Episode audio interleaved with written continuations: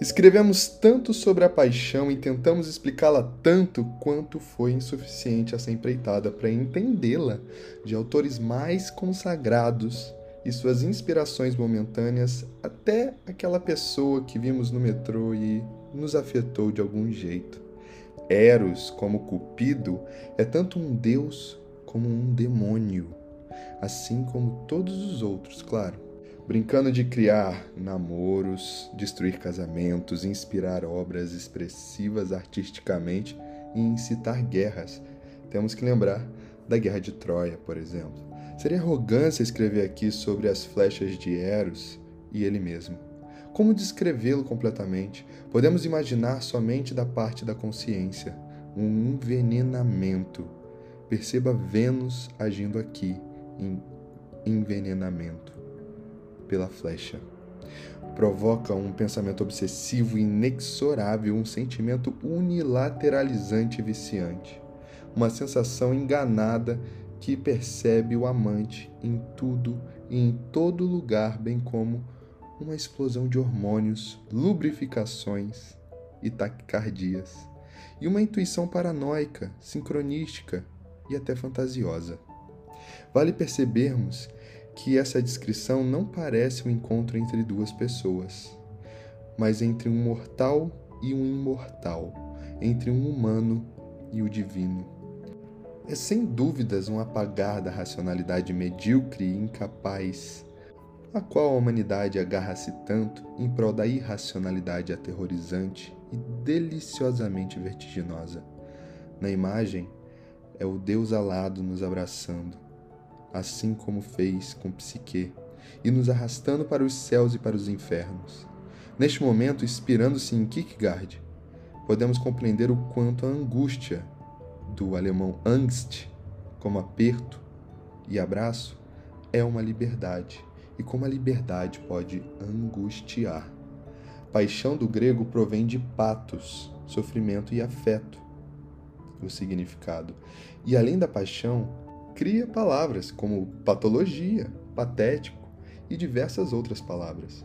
Como não é possível descrever o que é a paixão, Eros e suas flechas só podemos entender e compreender que ela é um afeto, um sofrimento, chegando a adoecer e nos colocar em uma posição que muitas vezes consideramos patética.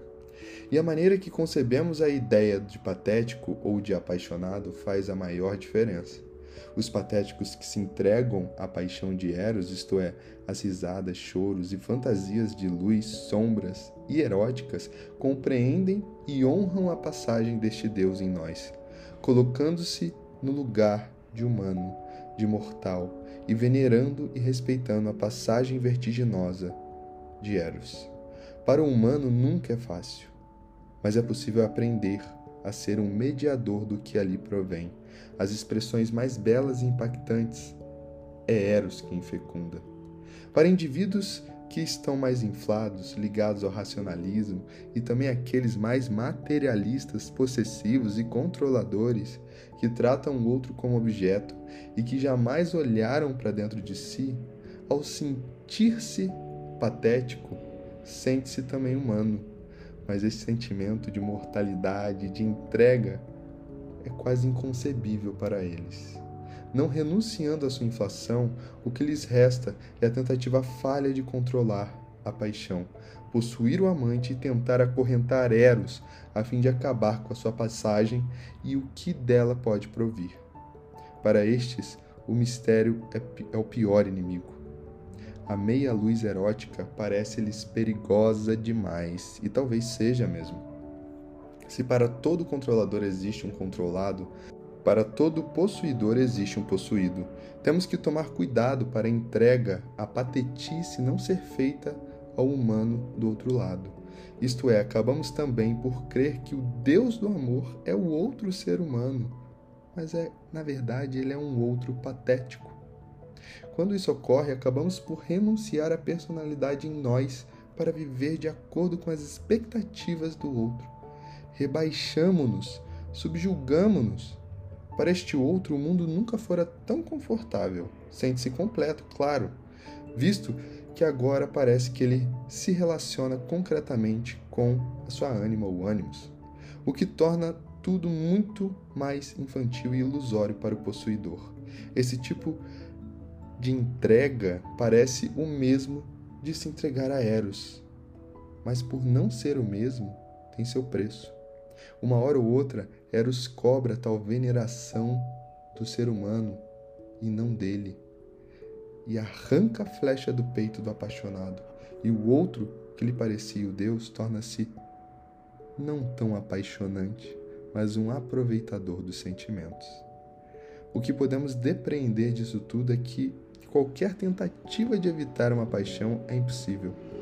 Ela deve ser vivida e venerada de maneira que não a coloquemos em um outro ser humano, mas que compreendamos que ela é uma imagodei, uma imagem de Deus e por si só já basta.